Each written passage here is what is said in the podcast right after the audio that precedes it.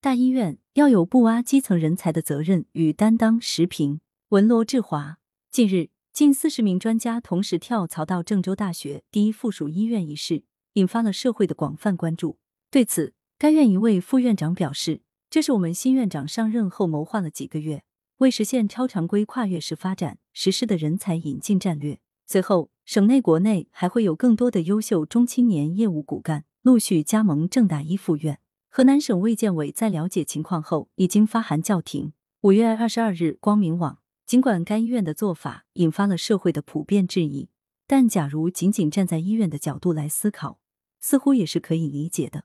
大医院从中小医院挖人，是自身做大做强、展现政绩的一条捷径。大量医学专家集中在一家医院，不仅可以大幅提升该医院的诊疗水平，而且他们还自带流量，就诊人数有望随之增长，医学技术能力与诊疗收入能得到双提升，对于医院的发展无疑是好事一件。然而，大医院随意挖人，则会让中小医院苦不堪言。医学人才培养耗时费力，并且一个专业需要老中青三代形成梯队架构，方能确保技术稳步提升。大医院突然出手，把培养多年的人才挖走，医疗技术梯队架构难免出现塌方。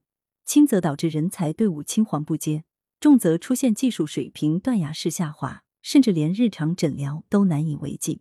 在这方面，痛感更强烈的。是基层医疗机构为了鼓励人才下基层，不少基层医疗机构通过定向委培等方式招聘人才。他们为医科生上学和规范化培训交学费和生活费，用不菲的付出换取他们与单位订立合同，让他们承诺在单位工作多少年不离开，否则就要被追究其违约责任。可如果有医院承诺，医院弥补违约损失，一些定向委培生或许会就此选择离开。基层医疗机构人才由此被抽空，因此，如果大医院不讲规则的引进人才，基层医疗机构难免步履维艰。相反，大医院若是立足全局，不轻易挖基层人才，那无疑是富有担当精神的表现。但是，不挖基层人才，不能仅仅出于大医院的自觉，而是要有可靠的制度保障。近年来，限制大医院规模被屡屡提及，但如何限制，还缺乏细致的规定，比如医院如何引进人才。还缺乏明确的条款，导致医院以合理引进为借口行过度引进之实。